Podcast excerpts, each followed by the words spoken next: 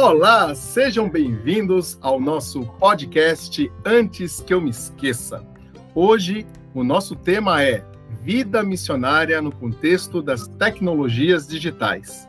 Para tanto, eu estou trazendo aqui um grande amigo meu, um amigo de igreja, de peregrinação e agora, né, de mundo de negócios. Né? É o nosso querido Joedes Ribeiro.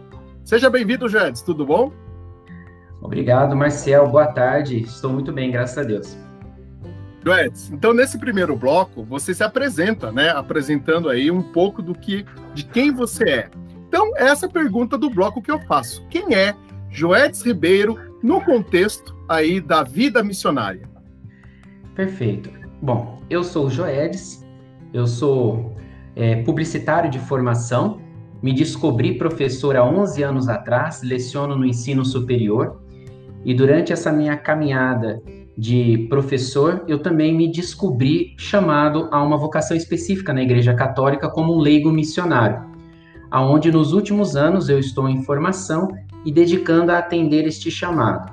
Mas de uma maneira resumida, sou uma pessoa normal como tantas outras, mas que devido a um chamado particular de Deus dentro de uma vocação específica, eu aceitei então ser leigo missionário, que já já a gente vai explicar um pouquinho mais o que é ser isso para a gente contextualizar um pouco, né?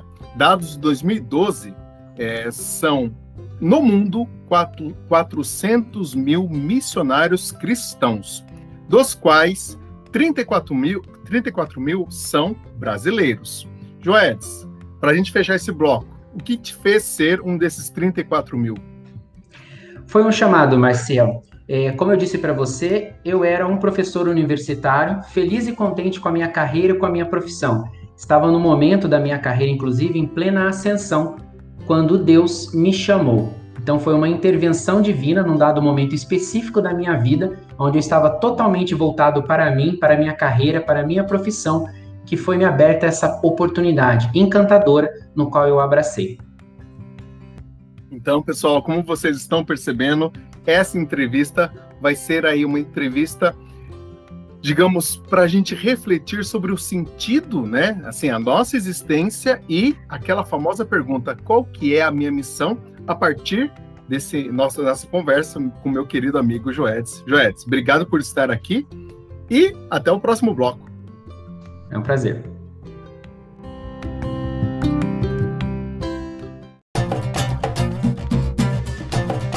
Antes que eu me esqueça. Como ministrar aulas sem sair de casa? Acompanhe essa entrevista no nosso podcast com o professor Rogério.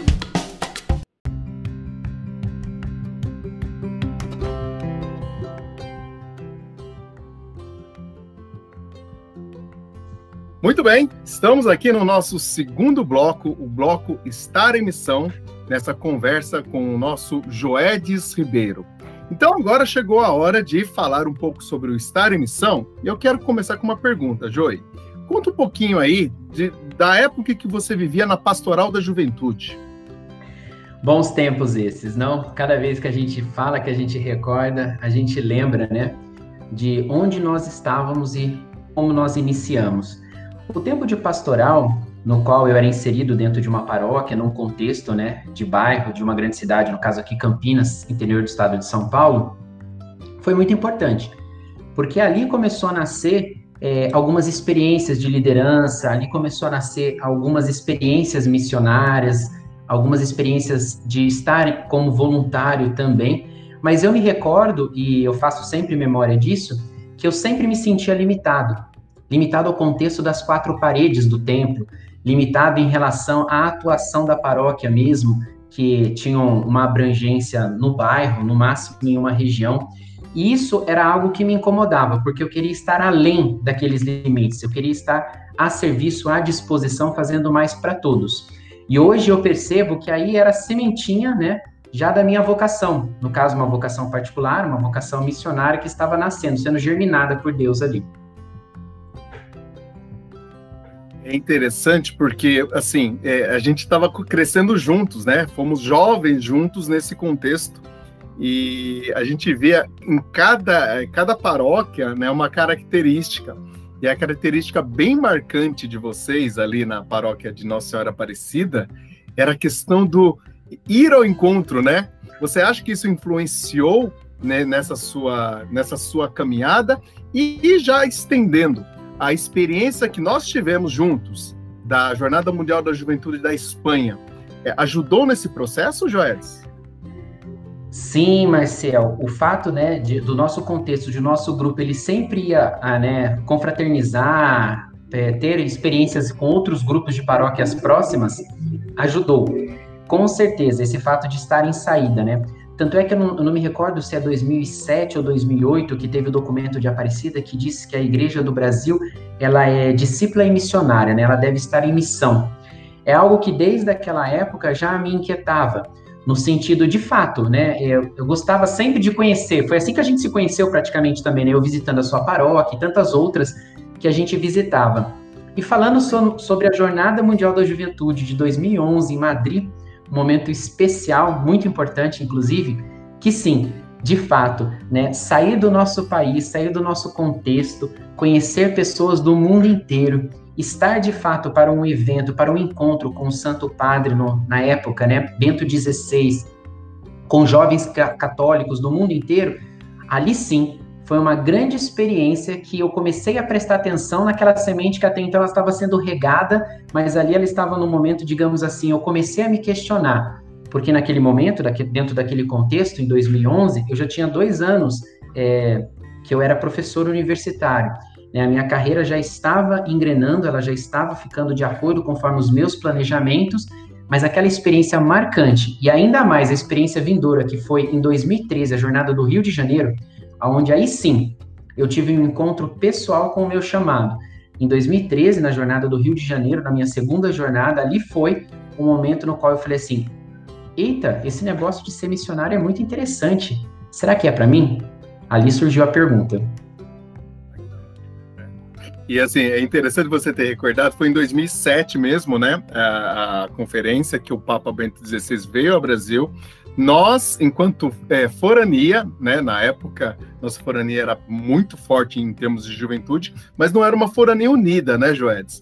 E aí nós levamos um ônibus para o encontro com o Papa Bento XVI no Pacaembu, Sim, e aquilo foi muito lindo, né? Foi, foi, lindo demais, porque a gente já estava numa, né, numa pegada assim de conversar entre os vários movimentos dentro do, da, da, da realidade juvenil, não só a pastoral da juventude, né? E, e, engraçado que foi, fomos nós da Pastoral da Juventude que a gente puxou o carro, né? Falou, não, compete a gente criar esse diálogo. E aí nós fomos juntos encontrar com o Papa em 2000, 2007. E aí depois fomos para a Jornada Mundial da Juventude do Brasil, eh, de Madrid em 2011. Em 2008 foi a jornada do, é, do Canadá, não, da Austrália. Minha esposa Sydney, foi. Isso. É, em Sydney, né? Veio mais alimentada. A gente, nossa, foi muito legal. 2011 é Madrid, 2013 Brasil. E aí agora você me conta, né? Como é que foi? Despertou. E aí, o que, que foi assim, para quem está ouvindo e está se motivando? É, o que, que, é esse despertar, Joedes? E como é você, que é uma pessoa bem prática, é o cara mais prático da nossa forania, né? Quando a gente queria, tava, tava viajando a maionese, viu o Joedes e pé no chão. como é que você viabilizou isso, né? É, é, essa missionariedade, como isso se tornou realidade na sua vida? É, Deus, Deus tem um plano para todos. Muitas vezes nós somos distraídos Posso falar por mim. Eu era uma pessoa distraída em relação a uma vocação particular, a um chamado particular. Né? Eu, desde quando era mais novo, quando ingressei na faculdade, eu entendia que eu queria ser um, um docente, eu queria seguir a carreira acadêmica, eu queria ser professor universitário. Né, eu me formei em publicidade, fiz minhas pós-graduações, eu fui, eu fui me formando, né, conduzindo a minha vida pessoal e profissional para isso, mas durante, junto disso, havia ali uma semente, havia já um chamado de Deus que depois de 2013, dentro do contexto da Jornada Mundial da Juventude lá no Rio, eu pude começar a refletir mais profundamente e perceber né, as diretas e indiretas de Deus, no sentido de que a vida é muito mais do que uma linda profissão, a vida é muito mais do que uma carreira bem remunerada, do que o sucesso, entre aspas, para muitas pessoas que é a sua carreira, a sua profissão e você ganhar o seu dinheiro é muito mais do que isso. Aí algumas realidades, né, a, a, minha história é um pouco longa, não veio ao caso nesse momento, mas algumas realidades, né, que aconteceram também no meu contexto familiar, próximo de mim, me levaram a questionar também justamente se a vida é só isso, é só ganhar dinheiro, é só ter um bom emprego, é só pensar em si, ou é estar a serviço do outro. E aí, dentro disso, quando, no caso, é, Deus faz o convite vocacional, e aí conversando, partilhando com outras pessoas, a gente percebe que tem isso em comum, ele também dá a via. Em 2013, no Rio de Janeiro, era um dos primeiros anos, um dos primeiros anos que a comunidade católica Shalom, ela estava ligada direto ao Dicastério para a Juventude, estava organizando a Jornada Mundial da Juventude, que organiza até hoje. E lá no Rio de Janeiro, havia muitos jovens, muitas pessoas da comunidade católica Shalom. E quando eu comecei a me questionar, tipo, essa vida é para mim, eu justamente conheci. Então eu estava no lugar certo, no momento certo, na hora do questionamento certo. Mas não é que isso era tudo certo. Deus conduziu para que isso acontecesse assim. Né? Foi a forma como que Deus esperou eu, que era uma pessoa distraída, estar pronto e aberto para perceber né, a sua providência na minha vida. E ali conhecendo as pessoas da comunidade, questionando onde você é, ah, eu estou em missão na Ucrânia, ah, eu estou em missão é, na África, ah, eu estou em missão nos Estados Unidos. Falei assim, nossa, que povo bacana, que povo diferente, né? São leigos, assim como eu, ou seja, não são religiosos, né?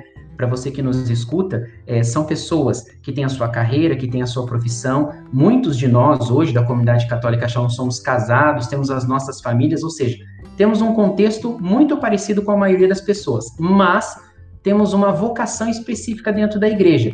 Né? Temos claro que temos que dar a mais, temos que contribuir um pouco a mais com a missão evangelizadora de Cristo. E aí, quando eu conheci essas pessoas neste contexto, ou seja, eu também não estava em casa, né? Saímos de Campinas, né? Morava em Campinas também naquela época, estávamos no Rio de Janeiro, né? Já estávamos peregrinando, estávamos já, é, de uma certa forma, sendo missionários dentro da nossa realidade naquele momento. Eu me defrontei com uma possibilidade que eu não conhecia. E é interessante, Marcel, porque foi ali que eu conheci a comunidade católica Shalom, em 2013, no Rio de Janeiro, na praia de Copacabana. Que para mim é, é, um marco, porque é uma comunidade que existia naquela época, já existia há 22 anos, é, 25 se eu não me engano, 25 anos, né, que ela foi fundada em 1982 aqui no Brasil. Eu a desconhecia, porém, as músicas da, da Igreja Católica que eu cantava e as músicas que, que eu sou uma pessoa bem musical, mas as músicas mais marcantes, eu vinha descobrir que elas eram da comunidade católica Shalom, ou seja, já existia uma ligação psicoafetiva minha com a comunidade sem eu saber. Né? Então, assim, são as providências de Deus né, que vai preparando ao longo da nossa vida, com as nossas experiências, e é óbvio, você precisa estar aberto. Porque eu enrolei, digamos assim, por muito tempo por esse chamado particular de Deus, focando na minha carreira, focando na minha, nas minhas preocupações individuais, e não me abrindo né, para expandir um pouco mais para qual era a vontade de Deus para minha vida. E é uma coisa muito importante, porque desde novo, então falando de 20 anos atrás, quando eu tinha 18 anos de idade, é, ao ingressar na faculdade, na graduação, eu já pensava, mas esse é o propósito da minha vida? Será que eu estou fazendo o curso certo? E se você é jovem nos escuta, muitas vezes você se questiona em relação a isso, né? É, eu, por exemplo, né, lido diretamente com jovens universitários de 17, 18 até seus 24 anos de idade, e vejo muitas vezes as pessoas se questionando também, mas é isso, eu tenho que tomar uma decisão muito cedo, muito cedo na minha vida, né? Será que é o caminho certo? Será que eu estou fazendo certo? Mas tudo isso faz parte né, da preparação, você tem que estar aberto, né? E o principal de tudo, né? Você tem que ser uma pessoa orante, porque não adianta. Você não vai escutar a voz de Deus se mantendo distraído. Você tem que ser uma pessoa que se coloca em oração, que está atento aos sinais que Deus vai dando na vida. E Deus dá sinal na vida de todo mundo. Existem ainda muitas pessoas distraídas. Ah, Deus não fala comigo, Deus não dá sinais, na minha vida não acontece nada. Não, é você que está muito distraído, porque o mundo ele é muito barulhento. O mundo ele é cheio de opções para ofuscar. Nós precisamos estar no movimento interior de escuta, de atenção, para prestar atenção nos detalhes. E aí, quando Deus dá o grande sinal, faz o grande chamado, ele já apresenta a via. Porque Deus ele não é inconstante, ele não tem dúvida, ele tem um propósito para cada um. Então ele faz o chamado da via. foi o que aconteceu comigo na praia de Copacabana em 2013. Eu fui para lá com esse questionamento, né? Será que é só minha carreira profissional, ser um bom professor universitário? Né? Eu queria ser o melhor professor da universidade na época, queria ser reconhecido, renomado, ganhar prêmios por causa disso, mas era tudo no âmbito individual. E eis que me vem um chamado é, para sair de mim, né? Porque ser um leigo missionário é estar disponível para os outros e muitos outros. Ver em comunidade, né, Joy? Principalmente, exatamente. Porque a gente não vive sozinho. Não sei se a gente for viver no alto de uma montanha lá no Himalaia, isolado. É, eu, eu vejo muito, assim, a minha dimensão espiritual no momento é a minha família, né? Ainda tenho atuação na pastoral familiar, mas eu vou, vou confessar que é pouca, né? Frente àquilo que a gente, eu como ser humano, já, já consegui promover e você fez parte de, desse processo, né? Mas o, o, que eu percebo é que muitas pessoas esquecem no casamento que estão numa comunidade, né? E aí Sim. acaba pensando só assim no, no, no âmbito. Não estou falando, não estou julgando, ok? É, a, mas é, eu estou constatando. Acaba é, pensando apenas no, no, âmbito profissional e esquece ali da partilha na, na família, de, de, de, trazer o bom, trazer o ruim, refletir. E quando você está numa, numa comunidade de fé, como essa que, que você está aí se realizando, isso fica latente, né? Você, oh, peraí, vem aqui refletir, né? E, e, seria tão bonito a gente viver isso, não é verdade? E, e a pergunta que eu vou fazer para encerrar esse bloco é justamente essa, né? Olha, você não é padre, né? Você é um missionário. Não. Então você Sim. não tem um vínculo aí, digamos assim, vou usar, nem sei se é essa palavra, canônico. Como é que é viver então, assim, qual que é esse lance? Você você abriu falando, olha, pode casar. Então, muitas pessoas estão vindo, pô, mas pode casar? Como assim pode casar, né? Porque tem, tem realidades, tem é, é, comunidades que não pode casar. Como é que é isso, né? E outra, a, o Joedes profissional, como é que ficou nessa? Entendeu? Porque o Joedes profissional, ele vai ter apelos mais assim privados porque o, a, a, sociedade é privada, né? Assim, olha, eu preciso disso, mas você tem uma comunidade a consultar, certo? Então vamos lá, assim. Exato. Essa é uma das perguntas que eu mais respondo, Marcel, diariamente, e eu percebo que eu começo uma grande evangelização na hora que eu partilho esse entendimento. O leigo missionário, a vocação leiga consagrada dentro da Igreja Católica é algo recente. Como assim algo recente? Tem 50 anos. Se a gente analisar a história da Igreja, que é milenar, é algo extremamente recente. Vem agora depois do Concílio Vaticano II. E o que é um leigo consagrado? Um leigo consagrado é um homem ou uma mulher que tem um chamado particular dentro da Igreja Católica e encontrou seu espaço dentro de uma vocação. Então, a comunidade católica Shalom, na qual eu faço parte, e em breve estarei consagrando a minha vida total a ela, ela é um organismo, uma vocação da Igreja Católica universal, presente em mais de 30 países, apesar de ter nascido aqui no Brasil em 1982, onde ela reúne homens e mulheres acima de 18 anos de idade que, ouvindo um chamado, né, aceitando este chamado, dedicam de duas formas distintas.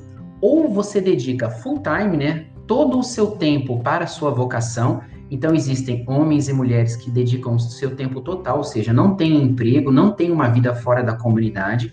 Na nossa vocação isso é chamado como comunidade de vida. A pessoa, de fato, ela doa a vida dela 100% do tempo para a missão. Ou, no meu caso, a comunidade de aliança, que é part-time. Como assim? Eu tenho o meu emprego, no caso eu sou professor universitário, eu tenho a minha vida com a minha família também social, mas grande parte do meu tempo é em vista é para a missão, que a nossa missão é evangelizar as pessoas através da arte, através de música, enfim, pelo mundo todo. Então, ser um leigo consagrado numa vocação particular na Igreja Católica é uma novidade para muitas pessoas. Né? Eu, atualmente, por exemplo, moro aqui na Arquidiocese de Campinas, na cidade de Campinas, no interior do estado de São Paulo, e tem muitos padres, sim, padres, que não têm noção dessa realidade da igreja, da vocação leiga, né? A gente tem muitas comunidades no, hoje é, que são vocações. A gente tem, por exemplo, a comunidade Canção Nova, que é a mais conhecida, a comunidade Shalom, a comunidade é, Emanuel também, e tantas outras. aonde leigos, que não necessariamente os homens serão padres, mas podem ser dentro da minha vocação, existem pessoas que também são chamadas para ser sacerdote, e mulheres que não serão freiras, serão simplesmente leigas consagradas. Então essa realidade, ela apesar de ser nova, ter aí 50 anos dentro da Igreja Católica, é uma resposta para o nosso tempo atual. Aonde a gente percebe que há uma dispersão, há uma desatenção dos jovens em relação ao chamado mais religioso, digamos assim, né? É, não é comum você ver é, um jovem falando assim, ah, eu vou ser padre, você vê uma jovem falando assim, ah, eu vou ser freira. Mas não necessariamente essa é a única forma. Existe, então, dentro da igreja, a vocação para o leigo se consagrar. É possível, né? E são muitos os carismas, né? São muitos. Né? No caso, eu participo de um carisma, de uma vocação chamada Comunidade Católica Shalom. Então, eu concilio a minha vida profissional. E aí é um ponto importante, Marcelo, para deixar claro para vocês que nos escutam, que estão ouvindo pela primeira vez, né? É, um leigo, futuro consagrado falando para vocês. O meu campo de evangelização é a universidade. Eu evangelizo no meu ambiente de trabalho. Então a nossa comunidade, ela é dividida sabiamente, porque ela foi criada por Deus, de duas maneiras. As pessoas que doaram 100% da sua vida estão na comunidade vida, elas sustentam o organismo, a infraestrutura, elas garantem que tudo funciona 24 horas por dia dentro das nossas estruturas, com grupos de oração, com eventos formativos, agora no continente digital, então bombando com lives e com transmissões praticamente 24 horas, porque estamos em mais de 30 países pelo mundo, em várias línguas diferentes. E os, os demais, que são da comunidade de aliança, que tem o seu emprego, que tem a sua família, né, que tem o, o seu bairro, ou seja, que tem outras realidades também, nós estamos ali também a serviço, em missão. Então, por exemplo, quando é, na faculdade já aconteceu N, N situações, é, apesar de você ter que tomar muito cuidado, mas assim, eu deixo sempre claro a minha postura e os meus valores são cristãos, né? Eu não posso me omitir diante de uma polêmica, de uma discussão é, a favor do aborto, a favor de temas que podem ser considerados polêmicos para muitas pessoas que são simplesmente católicos, praticantes ou não, eu não posso. Eu tenho que, à luz da fé, à luz da minha missão, expor. Expor a doutrina da igreja, expor o pensamento do Papa, expor de fato, à luz da verdade e da minha experiência de oração, aquilo que eu penso. Correndo o risco de receber uma advertência, ouvir que na faculdade não é lugar de falar, mas se as pessoas têm a oportunidade de expressar a opinião delas, eu também tenho a oportunidade de expressar a minha opinião. O que eu não posso é me omitir. Eu tenho que ser eu. E ser eu é ser um missionário 24 horas por dia. Independente se eu estou na comunidade, junto das pessoas que comungam da mesma fé que eu, ou estou trabalhando, que também é meu campo de missão. E agora, nesse tempo de pandemia, é muito interessante, só pegando um gancho, porque as pessoas nos procuram muito. Porque muitas pessoas, principalmente universitários, principalmente é, pessoas que não manifestam, não professam nenhuma fé, diante de um momento pandêmico que nem nós estamos vivendo, valores são quebrados, a falta de valores também vem à tona. Então as pessoas procuram conforto, procuram opiniões. É um, foi uma grande experiência, está sendo uma grande experiência de se posicionar de falar aquilo que eu acredito, mas não aquilo que eu acredito com palavras, aquilo que eu vivo. E isso é um dos pontos mais importantes, um dos baluartes da nossa comunidade é São Francisco de Assis. E ele fala uma frase que para mim é muito marcante: se necessário, fale. Mas a minha Palavra, vida né? tem que ser uma evangelização. É, assim, a pessoa olha para você e vê a diferença, vê a presença do sagrado nas suas atitudes. Isso é fantástico, né, Joey? Sim, e é desafiador, não é fácil, tá? Não é fácil, não é assim tudo mil maravilhas, né? É uma cruz pessoal que eu carrego, né? É lógico que vale a vida, vale a pena, vale tudo, mas não é fácil, não é mamão com açúcar, né? Tem gente que olha assim e fala assim: ah, para ele é fácil. Não. Se Deus dá, Deus dá a graça, mas também vem os desafios. Pessoal, esse foi o nosso segundo bloco, né? Coisa fantástica. É, nosso pequeno intervalo, dá uma olhadinha. No intervalo, eu, eu preparei aqui é, spots sobre o, os podcasts que nós já produzimos. Vamos ouvir um pouquinho? E a gente volta daqui a pouquinho com o Joedes Ribeiro. Até daqui a pouco.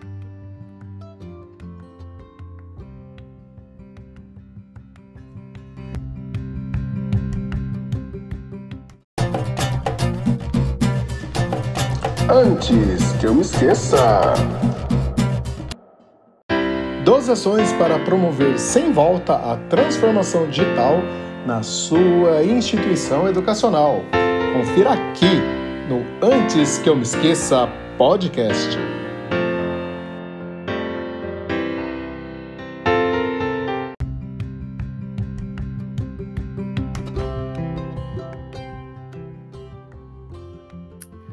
Muito bem, estamos de volta aqui no Antes que eu me esqueça podcast. Estou entrevistando Joedes Ribeiro sobre a vida missionária no contexto das tecnologias digitais. Então, agora, nesse bloco, o tema é O Mundo Digital, a nova fronteira da missionariedade. Então vamos lá, Joey. Quais são as características específicas da missão digital? Você já cantou a bola no outro bloco, mas agora você pode se aprofundar. O, o, assim, como é que é? Funciona? É, Marcel, é, o continente digital, como nós na Igreja Católica chamamos, é algo a ser explorado. E é muito interessante porque há alguns anos já ah, o, o, os papas vêm falando, né, saem alguns documentos oficiais da igreja falando sobre a evangelização no continente digital, mas poucas eram as ações né, efetivas e o tempo gasto para poder tentar evangelizar, disseminar o evangelho através dos meios digitais, seja em redes sociais, seja em mensageiros, enfim, sejam através de N tipo de iniciativas diferentes. Só que a pandemia, ela fez um grande favor para tudo, como tudo na humanidade, né? Ela acelerou em anos algumas necessidades. E da noite para o dia, por exemplo, a, as paróquias, a Igreja Católica como um todo, viu na necessidade de ligar uma câmera e transmitir a sua missa, porque as pessoas não podiam sair de casa. Os grupos de oração, os grupos de jovem, né, é, cursos, tudo viu que, pera lá, mas se as pessoas têm conexão com a internet, se as pessoas assistem YouTube, se as pessoas estão, né, com aquela telinha, né, eu costumo falar assim, principalmente adolescente, né, é, tá lambendo a tela do celular ali, né, porque não tira da frente do rosto por nada nesse mundo, né, se eles estão ali, a gente pode explorar um pouco mais. E aí, desde abril desse ano, a gente começou. Na comunidade católica Shalom, nós tínhamos uma presença muito pontual na internet. Né? Nós tínhamos missas, eventos sendo transmitidos, né? a gente tem um festival de música, o maior festival de música e artes integradas do Brasil. Ele é maior do que o Rock in Rio, mas como a grande mídia mainstream não divulga, chamado Festival Hallelujah que ele acontece em cinco cidades diferentes do Brasil, né? Fortaleza, Rio de Janeiro, São Luís, Natal, e eu esqueci a outra.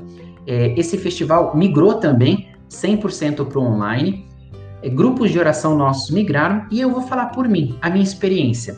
É, eu sou formador de catequese, né? Eu sou catequista de crisma. E aí, da noite pro dia, eu tive que virar para os meus crismandos, crismandos e falei assim: bom, eu sei que todo mundo usa o WhatsApp, eu sei que vocês estão aí na internet, nós, nesse tempo de pandemia, que é um tempo imprevisto, a gente vai continuar, então, a nossa formação, né, os nossos encontros virtual. Não houve resistência, porque a faixa de idade dos meus crismandos é 15, 16 anos de idade. Ou seja, estar na internet para eles é default, faz parte. Mas, como experiência de evangelização, foi muito interessante.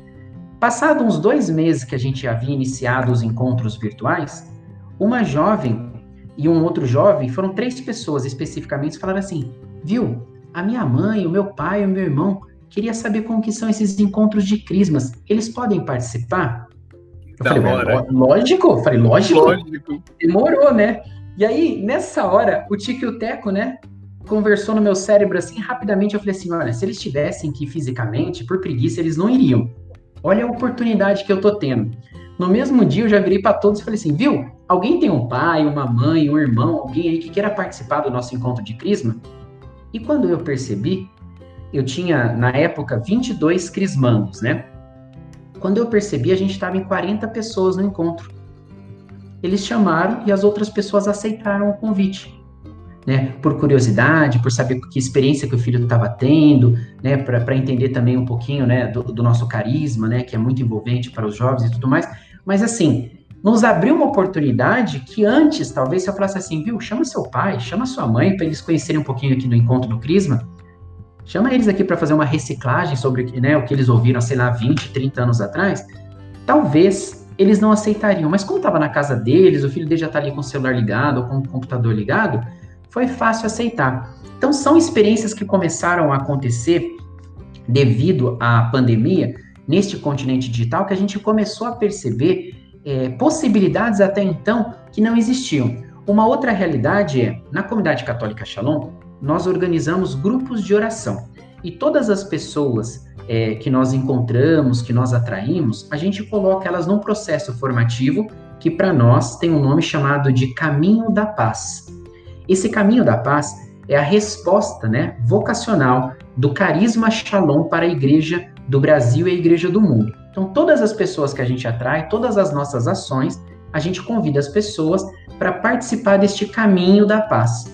E esse caminho da paz ele é composto por cinco etapas, cinco fases, feitas de grupo de oração. Só que, até antes da pandemia, a pessoa, vou dar uma realidade do meu contexto, a pessoa tinha que sair de Paulínia, de Sumaré, é, cidades ao entorno aqui da cidade de Campinas, do interior do estado de São Paulo, de Limeira, de Americana, e vir até aqui em Campinas. Quando a gente migrou para o modo online, as pessoas não precisaram sair mais. Nós aumentamos o nosso grupo de oração. Então, eu tenho experiência no grupo de oração, por exemplo, é, que eu coordeno, a gente tem pessoas de outros estados, inclusive.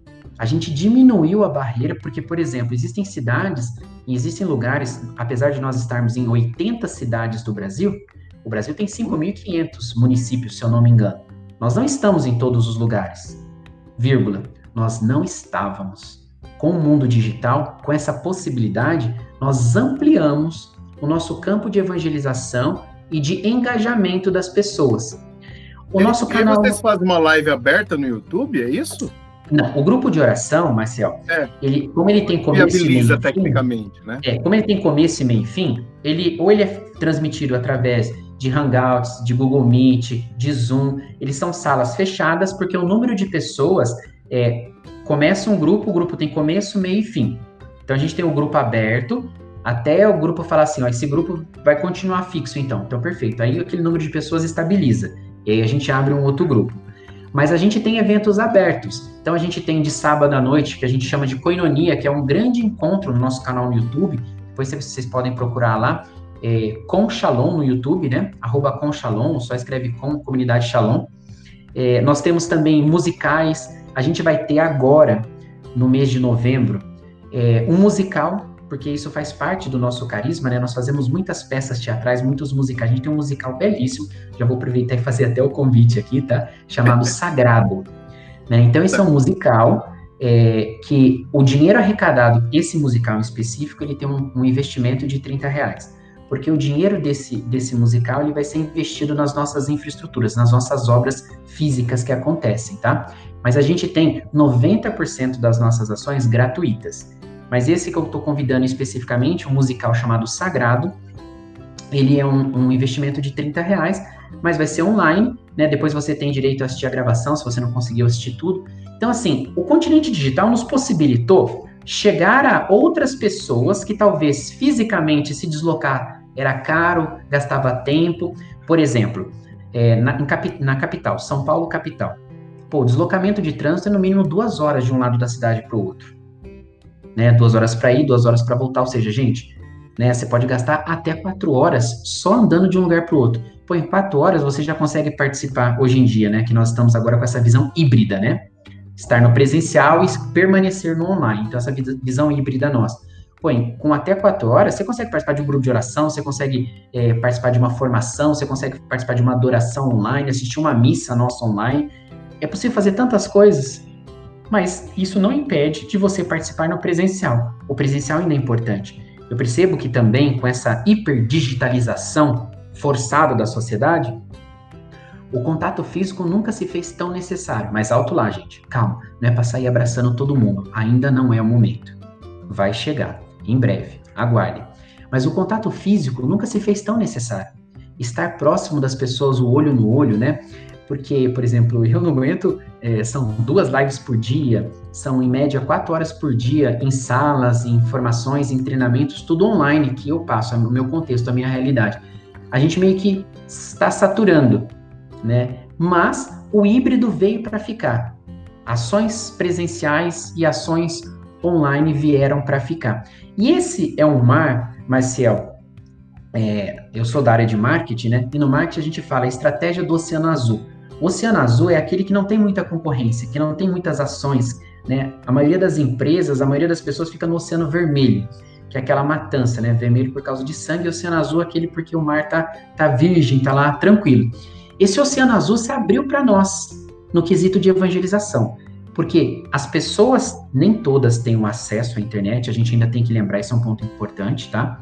Ainda existe a exclusão digital, apesar de quem nos escuta aqui se morar em grandes capitais, tipo região metropolitana de Campinas, região metropolitana de São Paulo, muitas pessoas ainda são excluídas, então assim, a realidade digital ainda não é para todos, ela é para muitos, mas não é para todos.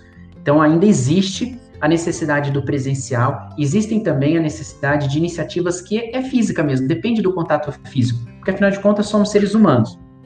Mas o digital, ele supre, ele supre uma carência que a gente não havia percebido que a gente tinha e que é um farto, é um grande campo de atuação. Como nós somos, né, Marcel, uma comunidade católica internacional, estamos em 30 países, nos quatro continentes do mundo, você imagina quantas línguas diferentes a gente fala é demais poder participar de grupos de oração, de eventos formativos ou mesmo assistir missas em outras línguas. É demais essa experiência. Né? É semelhante a participar dos eventos da Jornada Mundial da Juventude, onde Fala você pode, exato, é. onde você é, pode escolher uma, uma paróquia, né? A paróquia X está rezando a missa em latim, na outra está em alemão. É mais ou menos isso que a gente é, convive hoje. Né? A gente tem um acesso, então, dependendo do fuso horário, 24 horas quase está acontecendo uma ação, uma atividade, e as pessoas podem participar. E é fantástico você ver a dinâmica né, do nosso carisma, a dinâmica é, de como a comunidade funciona em tantas línguas, em tantas é, realidades diferentes, que o digital pode nos pincelar nesse grande quadro. Mas estamos aprendendo, né? É, acertamos, erramos, né? já estamos corrigindo alguns erros, é, estamos é, ampliando os acertos, é algo muito legal que a gente tem que trazer como legado, né? É, a pandemia não é boa, a pandemia não trouxe coisas boas para a humanidade, mas nós aprendemos algumas situações que podem ser úteis. Né? Então, essa parte útil, essa parte positiva, a gente deve potencializar. Eu vejo, por exemplo, Marcial, você deve conhecer também, muitas comunidades que nem missa transmitiu, porque o padre ele era muito idoso, ou a realidade do contexto assim, tipo, as pessoas não tinham muito acesso, ou seja, houve também um, uma maior desigualdade de algumas realidades.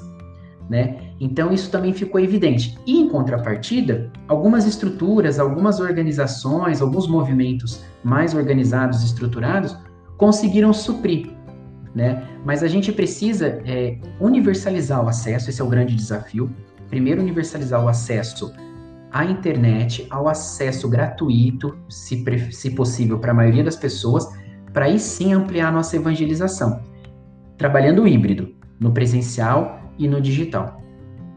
É, eu, assim, esse episódio está sendo publicado antes das eleições, né, meus amigos? Então, é, a, a pauta, tanto dos candidatos do executivo quanto do legislativo, deveria contemplar esse tipo de inclusão, que é fundamental. Assim, é muito se, se questiona, né? Ah, a realidade estudantil na, na, no meio remoto é excludente, e não é bem a realidade é, educacional, é a realidade estrutural.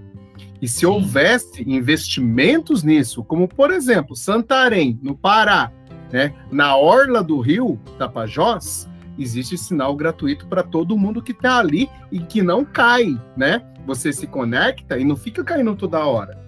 Então, é uma questão de investimento e comprometimento do representante público, não é verdade? Então, assim, é, uma das perguntas que você acabou né, respondendo foi essa: como é que fica esse acesso à internet? Transcende, evidentemente, a, a nossa possibilidade enquanto é, igreja, enquanto é, escola pública, vamos colocar assim. Até escola particular não tem como colocar internet na casa de determinados alunos, a gente sabe disso. Mas, ao mesmo tempo, é uma questão estrutural. Então, queridos ouvintes aqui do podcast, a gente tem que saber pautar essas necessidades, não é verdade? E vamos falar a verdade. É, tá tão básico quanto energia elétrica. O uso de é, do acesso à informação digital está nesse nível já. Então, que precisa ter investimento em tecnologia, em ciência, com certeza precisa, não é verdade? e pegar um gancho, meios... Marcel. Deixa eu pegar Oi. um gancho só no que você falou que eu acho importante. Lembrando, gente, que o acesso à informação, o acesso aos meios digitais, não é o WhatsApp que é de graça naquele plano pré-pago, não, tá? O WhatsApp não representa a internet. Muitas pessoas têm acesso ao WhatsApp porque é gratuito no plano, no plano pré-pago e acha que isso é acesso à internet. Não. Acesso à internet é sem restrição, é pleno, é você ver o site, o conteúdo que você quiser, independente da ferramenta. Gostaria só de fazer essa observação. Perfeito, Joy. E aí, para caminhando para o encerramento desse bloco, é, como é que você vê? Porque assim, qual é o grande medo? Medo, medo no bom sentido, né? Receio. É, a gente vai voltar para a realidade, já estão chamando de híbrida, porque sabe que não, não, não será mais como antes.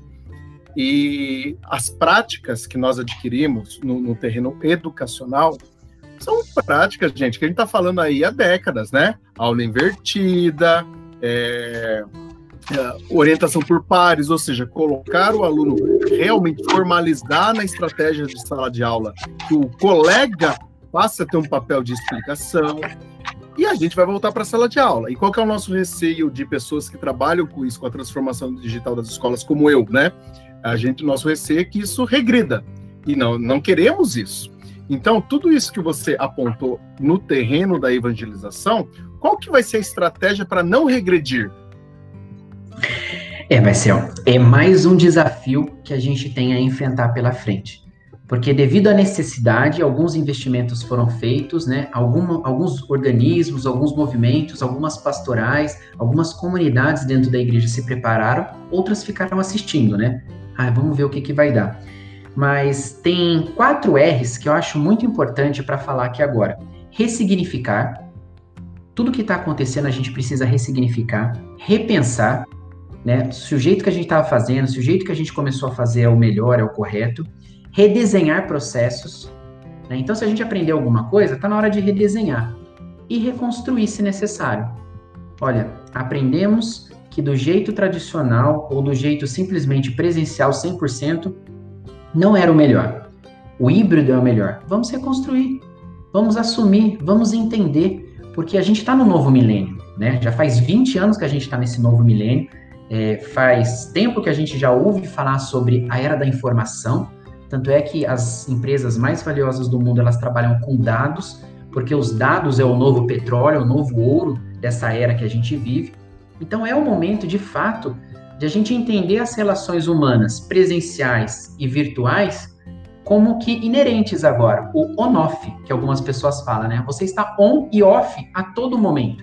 Mas para estruturas da igreja, às vezes pode ser um pouco mais difícil, porque a gente conta, por exemplo, com sacerdotes mais velhos, com irmãs também idosas, e é uma realidade que é distante para algumas pessoas. Por exemplo, a minha mãe. A minha mãe, ela usa o básico do WhatsApp, ela, ela tem uma dificuldade em utilizar a ferramenta. Algumas pessoas mais velhas também possuem essa dificuldade, eu percebo. Então, não é todo mundo que está também é, aberto a essa novidade, a essa adaptação tão rápida. É algo que a gente vai construindo ao longo dos próximos dois, cinco, talvez na próxima década. Mas o fato é, o mundo híbrido ele está se consolidando agora. E é muito importante porque nós somos os protagonistas dessa nova história. Né? Nós fazemos parte disso, né? Eu, eu também, Marcelo, assim como você vem da área educacional, né, lido diretamente com a área educacional, há muito tempo a gente ouve falar, não, né, o ensino à distância, N possibilidades, pronto, chegou. O que as pessoas estavam enrolando era para frente, né, jogava, postergava, chegou. A realidade está aí. A gente precisa, então, ressignificar, a gente precisa repensar, se necessário, redesenhar processos e reconstruir, sem medo. Né? Não existem respostas prontas. Né? O, algo que eu acho muito interessante nessa pandemia é que ela equalizou tanto aqueles soberbos quanto aquelas pessoas mais humildes, porque todo mundo tem perguntas, quase ninguém tem respostas. Exatamente. Quem falar que sabe o que vai acontecer, o que a gente sabe é que precisamos estar preparados para nos adaptar. né, Joetes? Precisamos estar preparados né? para nos adaptar. Porque assim, ó, ano que vem não, não, não temos uma resposta, tem, assim, sem querer fazer terrorismo nem nada, mas já notaram que a vacina provavelmente terá que ser regular, né? Vamos tomar ano que vem e vamos tomar daqui a dois anos, entendeu? Então, assim, já, já notaram isso. Então, e só que falar que vai cravar que vai ser assim também não podemos, né? Então, é mais ou menos por aí. Né? Muitas variáveis, né? É um tempo Pessoal, complexo. Estamos é, complexo. é, é, é um problema complexo, existe resposta complexa. Estamos encerrando mais esse bloco, né? Nossa, foi demais, deu uma, pelo menos para mim, enquanto entrevistador, acrescentou muito. E agora, né? Mais um intervalinho. É, daqui a pouco a gente volta para o nosso bloco de encerramento. Até lá.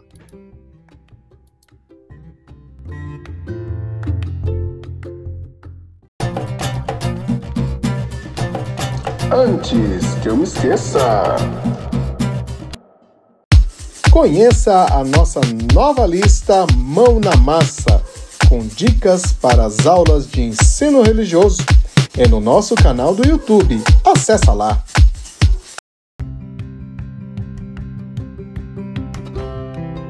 Muito bem, estamos de volta aqui ao nosso episódio Vida Missionária no contexto das tecnologias digitais eu estou entrevistando Joedes Ribeiro. Estamos aqui no nosso quarto e último bloco, que é o bloco que a gente faz o fechamento das ideias. E aí, né, eu quero uh, começar. Eu ia falar, falar de agradecimentos, mas pô, a conversa foi tão gostosa. Se você pegou aqui nesse, nesse bloco para ver como é que é, dá uma olhadinha nos anteriores, você vai amar. E eu gostaria, Joy, de, de questionar o seguinte, né?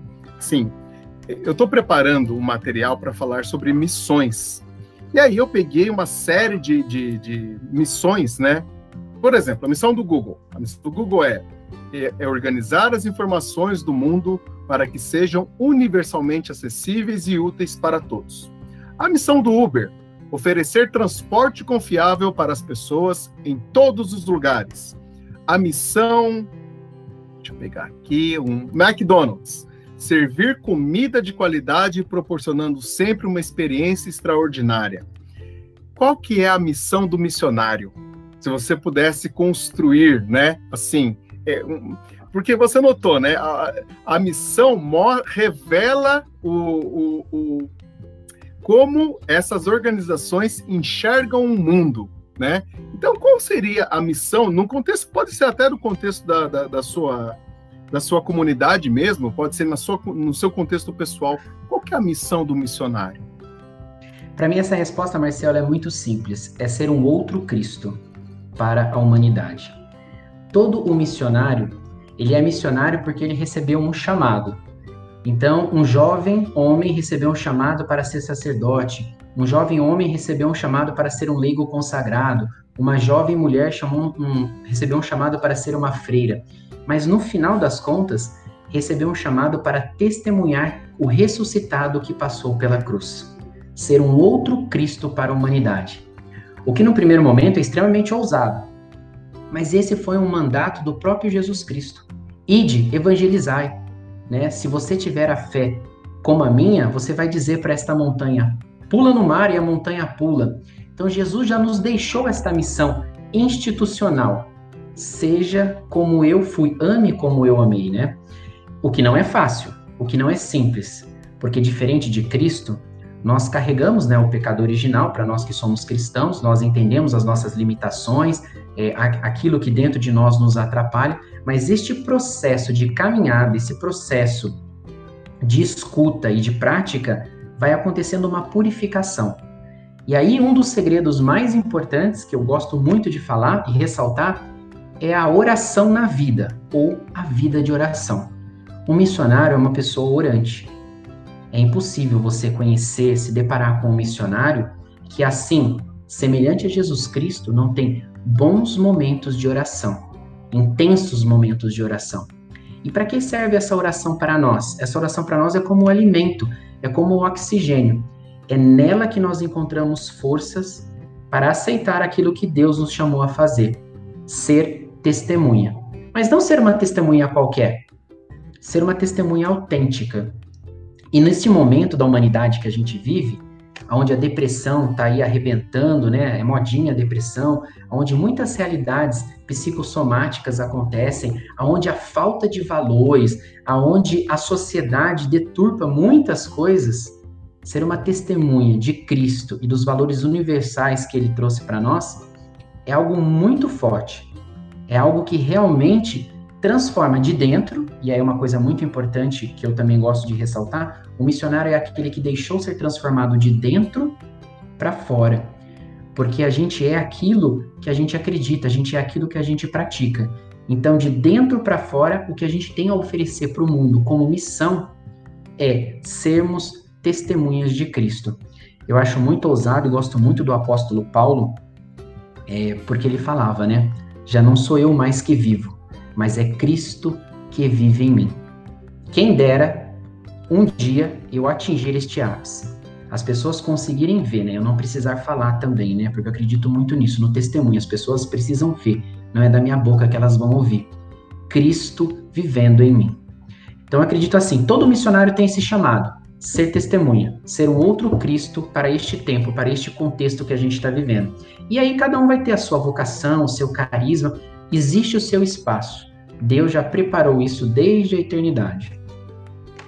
É, e é muito lindo, né, João? Eu tô assim, você recordou a questão aí do suicídio, a campanha da fraternidade desse ano, que acabou sendo assim engolida pela pandemia, né? Que ela ia decolar em março, começou a parar tudo, né? Assim, é, fraternidade e vida, dom e compromisso, cujo animação é, é o texto do Bom Samaritano é, era, é, né? Não era. É para tra tra tratar da questão do suicídio, né? De uma maneira não alarmista, né? De uma maneira cuidadosa, para que as pessoas pudessem, né? Fraternidade e vida, né?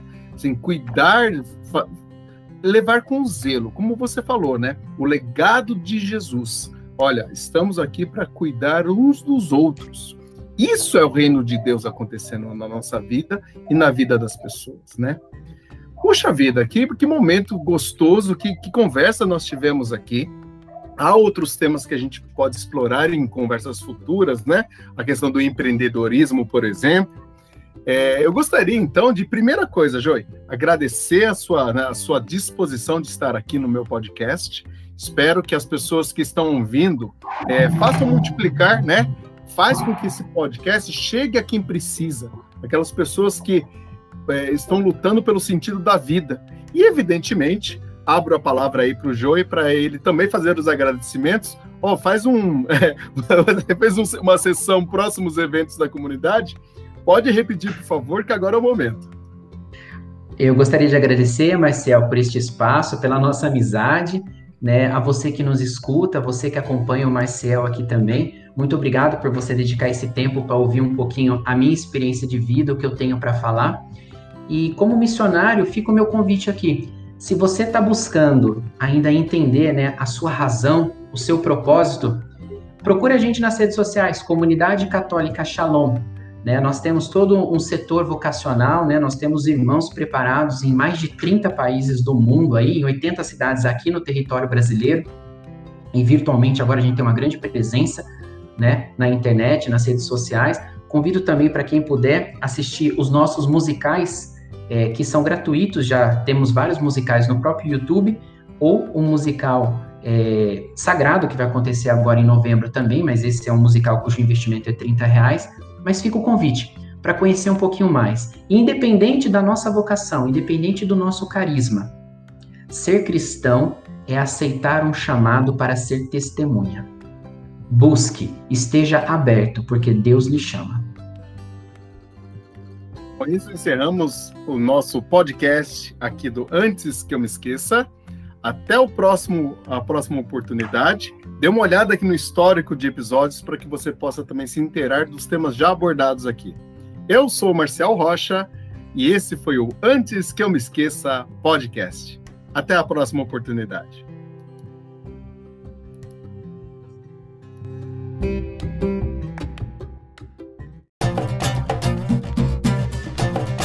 Antes que eu me esqueça.